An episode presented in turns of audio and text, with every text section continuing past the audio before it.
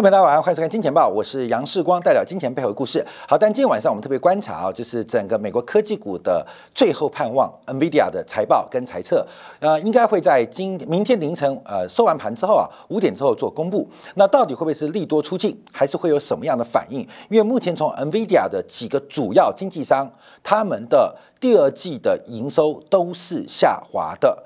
那当然，这个主要原因是因为 NVIDIA 的库存不足，还有包括畅销的 AI 晶片供货不及，所以今天晚上 NVIDIA 的财测将变得相当的重要。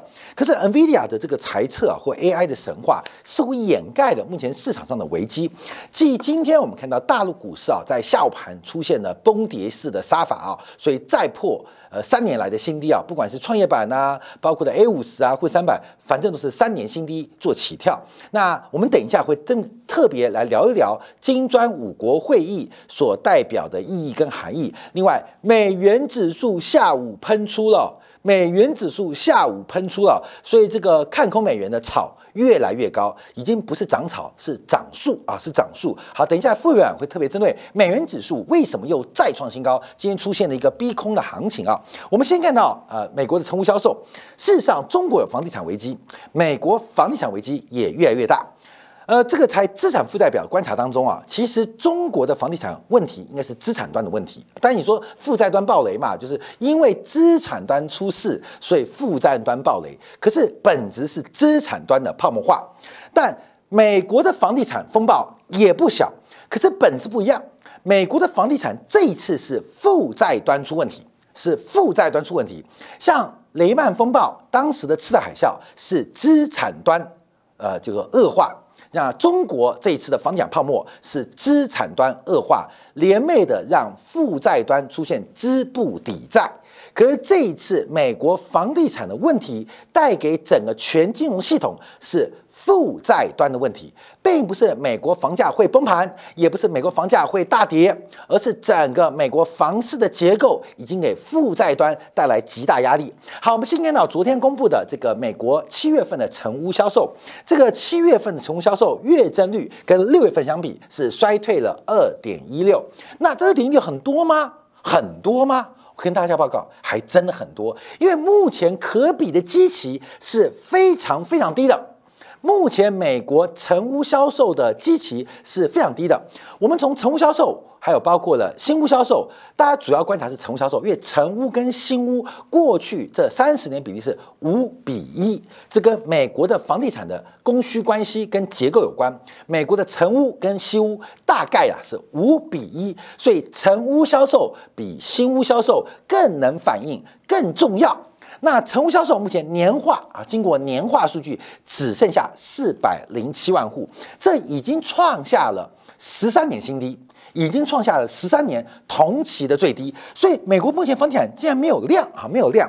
假如我们从另外一张图表可以看得更清楚啊，这对比了多年来的这个美国房地产的销售量。那现在啊是这条二零二三年这条这条线，跟过去十三年相比，今年美国房地产的流动性极差。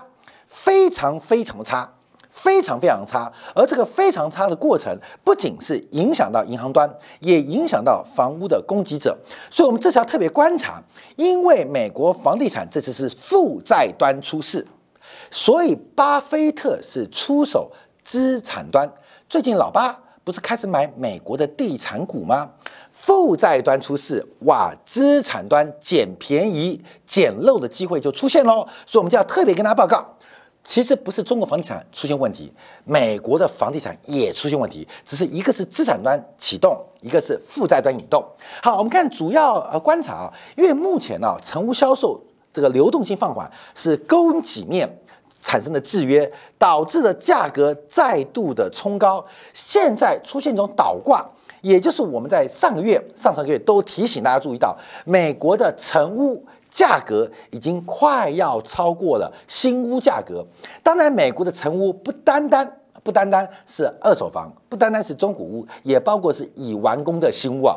可是，美国的成屋价格既然超过新屋价格，这种倒挂就是二手房超过了一手房，二手车超过新车价格，这是非常非常难显现的机会啊。所以，目前我们看到美国这个房地产倒挂问题啊，上次倒挂什么时候？就是次贷海啸，次贷海啸见到新屋跟成屋倒挂之后，次贷海啸就开始逐步的发芽啊茁壮啊开花。结果，那现在也要出现了，所以估计啊，在八月份的数据，美国的成屋跟新屋价格就会出现两千零六年首度的倒挂现象。目前这个现象越来越明显，而且几率越来越大。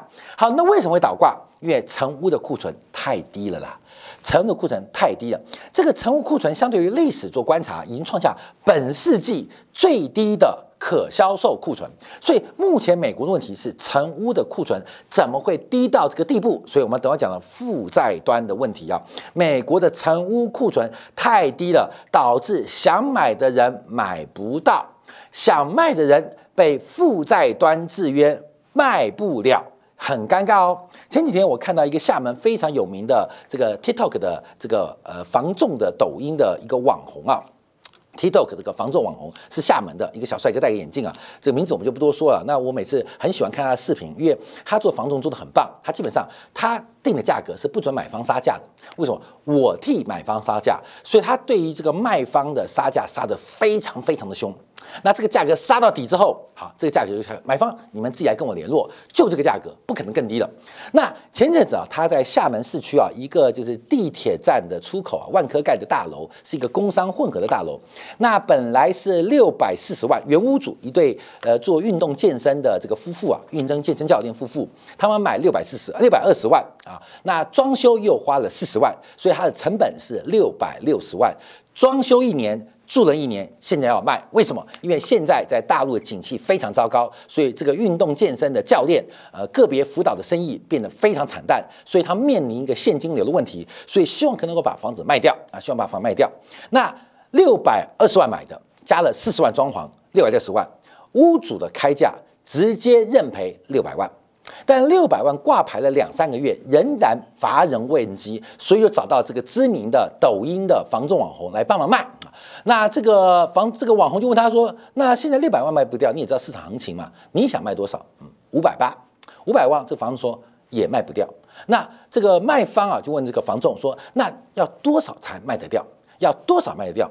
房仲说：假如你这个想要赶快变现啊，一个月两个月想卖不掉的话，那可能五百五十万。”才有可能卖掉。好，各位哦，我先讲几个价格哦。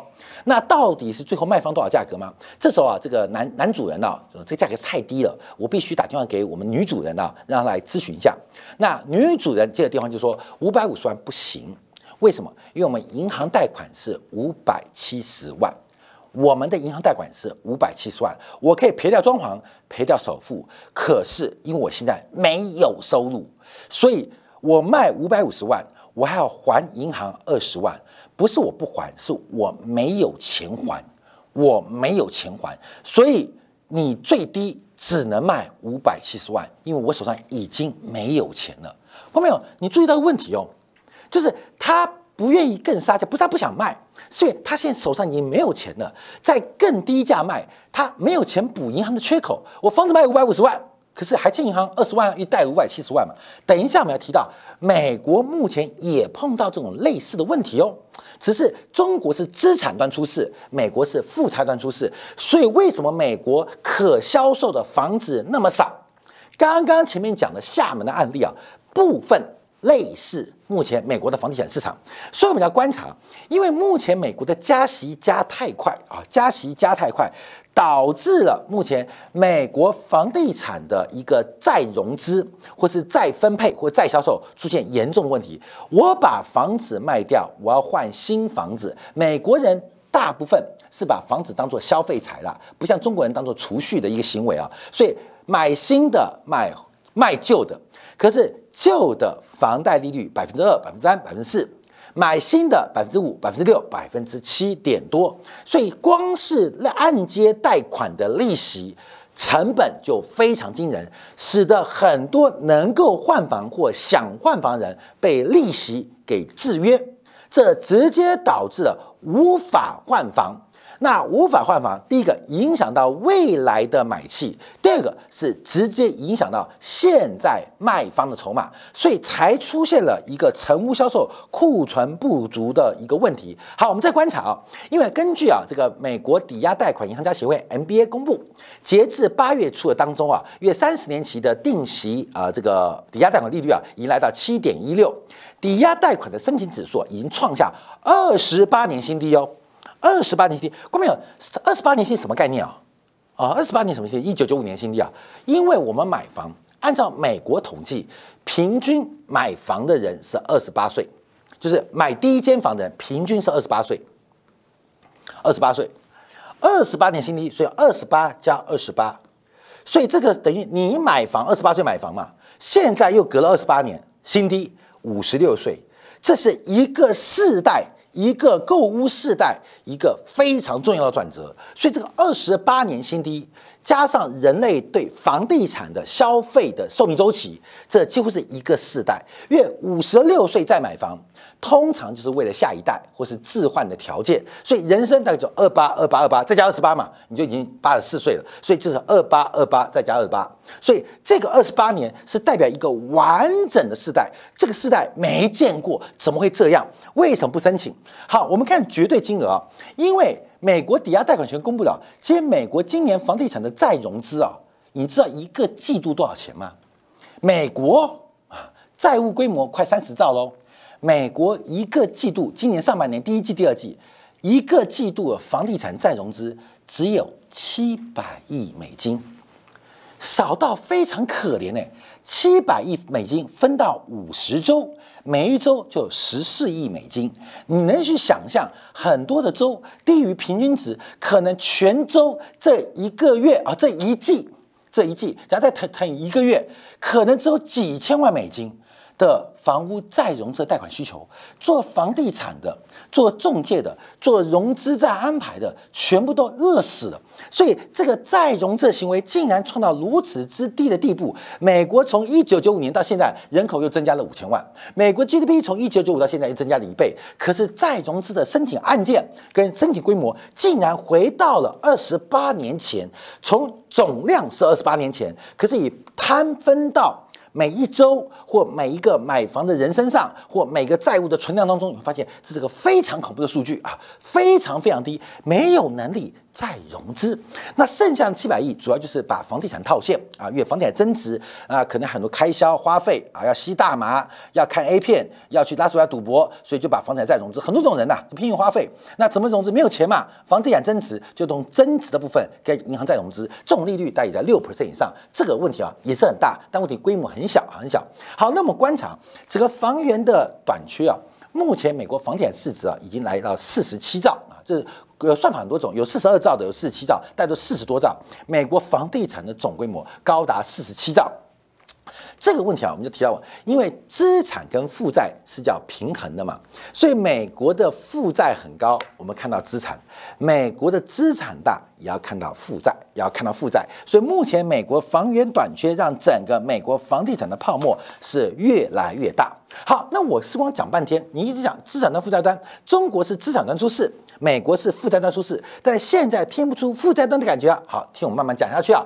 好，《华尔街日报》在昨天报道，因为对于这个办公商业办公大楼的观察啊，呃，今年啊，商业的租赁案件开始反弹，可是每一笔的新租赁的。呃，这个租赁面积大幅度的缩减，而且很多商业贷款贷款拖欠率正在上升，所以美国商业不动产的雷其实一直很危险啊，一直很危险，要报不报，要报不报，这已经是持续新闻。那这一次美国是商业不动不不动产暴雷吗？不是，美国会是银行业暴雷，也是负债端出问题，整个房地产跟美国金融业的负债端出问题。在昨天呢。继穆迪会议啊连番降评主权信评跟银行平等之后，标普昨天也下手了，针对五家银行开始下调评级。好，我们特别看美国银行股股价，这个跌幅是有点吓人哦。因为点名五家：联合银行、信股、国家银行、UBM 啊，金融公司、联信银行跟这个呃钥匙银行 Key 啊 Key Bank 啊，理由是大量的存款外流，大量的存款流，还有普遍较高的存款利率啊，就资金成本越来越高。跟大家报告，今天台湾一家最大商业银行也给时光最先报价，一年期的美元定存百分之五点二七，百分之五点二七。即这个我们前两天嘛讲这个台湾另外一家银行给我报半年三个月是五点二之后，今天比价啊比价五点二七。我跟你讲，不要找网络，找李专。他们都可以给你啊，所以今天我要到的是百分之五点二七一年期的美元定存利率，今天要到的啊，今天我跟大家仔细分享。所以你讲是存款存四点七、四点六、四点八，我跟你讲，这家银行你不要去。我跟你讲，你对于这家银行讲，不要讲说什么发财水啊，对你很漂亮啊，穿短裙啊。我跟你讲，你对它也是乐色。假如你今天去银行存美元定存，还存在四点五、四点四、四点六，这个什么意思？这银行帮你当乐色。所以你要拒绝啊！你不然我就销户，后面要有这种勇气，因为士官也没有多有钱啊，也没有多少钱，小钱而已，可以要到五点二、五点二七。所以，假如你现在的美元定存还在四点四、四点五、四点六，新存的还要四点多，你要知道，人家等笑嘻嘻，嗯，杨董你好，其他心中乐色，杨杨董你好，杂碎，杨董你好，不要浪费我时间，来懂吗？说过没有？价格就看出人家对你的定价，所以你现在去银行啊存美元啊，三个月六个月存不到五 percent 的，其实你就是乐色啊，不是我说的，哦是银行笑嘻嘻看你，嗯，乐色，你知道吗？只是你没有讲出来，所以关明要就要去银行，现在全部都在五 percent 以上了，几家大型商业银行都在三个月六个月五点二，一年的五点二七，但这是两家不同银行，但最新报价分享给大家，关明所以有时候要注意哦，不是世光讲话很毒啊，是我要点醒你。啊，点醒你，不要以为你去你很屌很拽哦！你看我操马牌可以抽抽位，还给我打招呼，还给我奉茶奉水，而且好客气，还卖我很多东西。你说不要卖我东西，先告诉我美元地存多少？假如是百分之五以下，百分之五点二以下，这李专就封杀，你就封杀，就封杀。因为世光认识太多李专，你就封杀，真的哦，就封杀，因为他们要得到，只是不给你。因为你在他们心目中就是一个傻逼，还来给我买东西，我忽悠你产品，你还真买了，你真是傻，公明，这是真心话哦。所以，我们作为一个财经节目啊，讲话会伤害到很多人，也会踩到很多人的利益。可是，对于我们忠实的观众，我就要告诉你一个现实。好，回来看啊，这事情会发生什么事情？因为。那银行成本压力很高啊！那银行成本压力高，为什么？因为现在货币市场利率就是那么高啊！所以现在很多美国商业银行现在负债端出现大问题呀！这个负债端的融成本越来越高，你不调息，存款就要流失；你存款流失，你必须靠升息来挽回。你知道这像什么吗？像人民币最近在发生的事情啊！为什么入股崩盘？我们讲莫代尔的三元悖论嘛。你也想互助汇率，你的独立政策或你的市场就会碰到大麻烦哦。国有大行大量买进人民币，抛售美元，创造了人民币的需求，创造了美元的供给，撑住人民币。关没有？人民币从哪里买的？人民币从市场买的。所以只要任何互汇价动作，都叫做一种货币紧缩。所以 A 股入股会大跌，意不意外？不意外。你只要护掉汇价，你就很难护到股市，这是个取舍问题，这是个取舍问题。所以要观察。那我们当然知道，因为这个每一个阶段的这个领导班子有不同的心目价。那股市呃的低点很远，但汇市的低点快要跌破，所以先就这个。呃，那那个以后再说，好，就要观察。好，我们再往下观察，再掌握。因为目前啊，除了这个被标普调降之外，哎呀，大型的这个资金公司啊、管理公司啊、证管、嘉信理财，目前也碰到大压力，因为短期的资金流出的速度越来越快，短期资金流出速度越来越快，所以嘉信理财，当然说会不会是雷曼第二？我认为不是雷曼第二，但它是个慢雷。现在美国很多依赖短期的货币基金来进行以短资产公司，在今年三月系股银行爆之后，他们每一个人都风声鹤唳啊，风声鹤唳，谁会挤兑谁？其实就在压力的边缘。好，再观察费城银行类股指数啊。好，因为我们观察啊，呃，这几次银行股大跌啊，一次是我追到是一九八九年到一九九零年美国初贷危机。假如以银行类股指数啊，当时大概是跌了五十七 percent 啊，我分三次啊，就是银行业危机啊，我们好，一个是一九九零年代的那个初贷危机啊，大概美国银行类股跌了五七 percent 啊，五七 percent，然后这个呃次贷海啸啊，就是两千零八年两千零八年，我印象没错的话，银行类股指数是跌掉了百分之六十三 percent，跌百分之三 percent。这一次跌多少？这从高点到低点来做计算，这个高点是去年一月的高点哦，银行类股一月，这低点是今年三月低点。今年二零二三年三月份时候，银行类股指数跌了五十七 percent。我是用纳斯达克的银行类股指数，所以大家要注意到，我们已经看到金融危机正在发生，不是未来发生，是正在发生。I N G in 啊。硬哈硬硬硬硬硬硬硬硬硬，所以这个呃呃地球甩掉啊，银行股甩掉啊，保险股甩掉，通通甩掉啊，做观察。所以我们看啊，现在有没有金融危机？还没有嘛，没听说，对不对？可是上次的除贷危机是中小银行，当时美国银行类股跌了五七 percent，次贷危机是金融危机嘛？美国五大投资银行快倒光嘛，跌六三 percent。最近只倒了一家银行啊，就细股银行，倒了两一两三家了，可是已经跌掉五七 percent。我们会不会见到一个史上最恐怖的银行业危机？不知道，因为按照过去历史，这五十年来，美国银行股遇到重大金融危机的跌幅，其实美国银行股应该已经跌够了。除贷危机、次海啸跌六成就算多了嘛？这次美国股市金融股其实已经一度跌到快六成哦，所以快跌完呢，你敢不敢买？我相信你不敢买，为什么？不是你不敢买，现在连卖都来不及。好，所以你看，以费城银行类股指数啊，现在离三月份低点大概只差十 percent，从高点到低点，现在看起来啊也是跌幅大概从这个指数算来，大概跌幅超过了二十五 percent。与现在位置在跟前面在比的话，大概跌幅三成。我刚刚这边讲是纳斯达克的银行类股指数，所以从这个对比角观察，其实银行业危机已经已经。在发生了。好，再观察就是四大银行，分别 J P Morgan 投资部门，包括我们看呃美国银行，包括富国银行，包括了花旗银行啊。哎，你们看到哪些出问题？J P Morgan 现在是七周新低，美国银行是七周新低，富国银行比较弱，因为富国银行是美国最大的呃零售通路，就是房地产的银行，是两个月新低。花旗银行干嘛跌到今年来新低？哎，有点方向哦。有点方向，所以花旗现在赶快甩卖资产啊！花旗不甩卖资产吗？最新甩卖的就是把台湾资产卖掉嘛，不是把台湾资产卖掉，只要把东南亚跟华人有关系全部甩掉。花旗跟台湾的关系非常的深刻跟复杂哦。假如你了解到台湾中央银行。跟国际化接轨过程当中，花旗银行扮演的角色，而花旗银行甚至背后是美国对台湾在资本援助美元的重要窗口跟对象啊，包括美国这个大通啊啊，美国大通银行啊，所以花旗啊妙了，那花旗在崩盘。他先甩卖谁？那可能是甩卖优质资产，也可能甩卖劣质资产。所以这个美国现银行股在普遍的下跌。好，那我们看为什么是负债端问题啊？这个另外一家大型银行道明银行提到，两年期美债殖利率升到百分之五，对银行业是痛苦的交易。